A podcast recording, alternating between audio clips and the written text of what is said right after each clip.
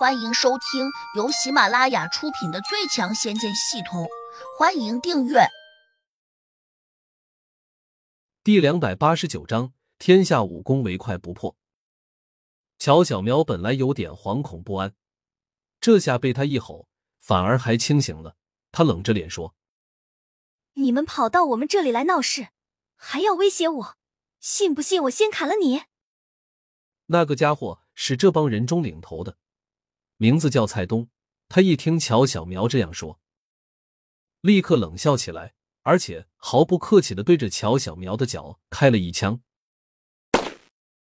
他似乎也不想打乔小苗美丽的脸蛋，所以只想教训下他。谁知乔小苗反应很快，轻轻一跳就躲开了蔡东这一枪。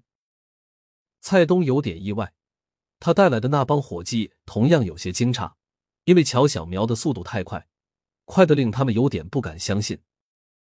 迅速把手包扎好的范小五，这下也反应过来了，他气急败坏的叫道：“大家站远一点，这女子有点古怪，她可能修炼过。”蔡东赶紧示意大家往后退。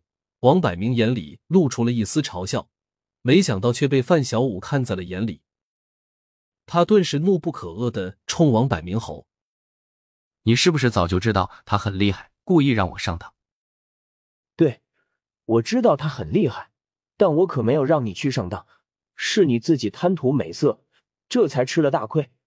他这话一下就把范小五给打闷了。刚才的确是范小五自己走过去的，王百明当然没有提醒他的义务。换句话说，如果两人交换一下角色，范小五同样不会提醒王百明。范小五这才发觉自己吃了个哑巴亏。心里顿时恨得直咬牙。王百明又假情假意的关心说：“范爷，你看他这把菜刀上还有锈，说不定上面有很多病菌。你要不赶紧回去找医生打一针，不然要是得了破伤风，那可就惨了。”范小五一听，脑子里面顿时有点晕眩。王百明这话显然是有道理的，但是他却又理直气壮的说道：“没必要马上打。”只要在二十四小时内打一针，问题自然就解决了。言下之意，老子今天就是不走，你王百明能把老子怎样？王百明当然不是省油的灯，他沉下脸说：“那行，你现在就跟我进去。”范小五哼了声，咬牙道：“你前面带路。”他这下学乖了，知道乔小苗拿着菜刀挡在前面。王百明显然也无法绕开他走进去，可是他这次却又判断错了。王百明虽然不会从乔小苗的身边经过，但他却有办法到屋子里面去。他一边招呼手下拿枪指着乔小苗，一边给范小五递了个眼色，随即绕向了旁边。之前江猴子给他说过，胡杨躲在屋子里面，最里边还有一个院子，当中放着一个鼎炉。如果真想进去，其实根本不用走正门，毕竟绕到后面推开篱笆，就能轻松看见胡杨。乔小苗有点苦恼，他虽然守得住前门，却无法照顾后面，而且他还不能因此缩回到屋子里面，因为他只要一退，眼前这两帮人立刻就会蜂拥而上，径直从大门冲进去。这么一想，乔小苗就着急起来。这是典型的独虎架不住群狼，如果单打独斗，可能他现在真不会怕这里任何一个人，但是他终究只有一双手。他脑子转得很快，马上想到去通知胡杨，因此就转身朝着屋子里面大喊起来：“胡杨，他们是来找你的，快躲起来！”他一边喊，一边起身关门，然后草草的把门给反锁了下，就径直跑向了后院。他这么一耽搁，等跑到后院时，王百明和范小五以及部分手下已经把胡杨给围起来了。后面那个院子没有围墙，十几个人全都拿枪指着胡杨。乔小苗看得十分紧张，他很了解胡杨，现在的他好像比较脆弱，但他又意外的看见顶炉盖已经打开了，下面的柴火却还燃着的，也不知胡杨这样做是什么意思。莫非里面的药已经熬好了？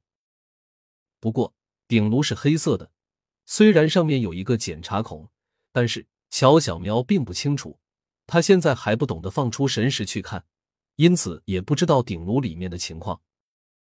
胡杨依旧盘腿坐在那张木凳上，好像并没有移动过，而且他的神情看起来十分的平静，仿佛没有感觉到危险似的。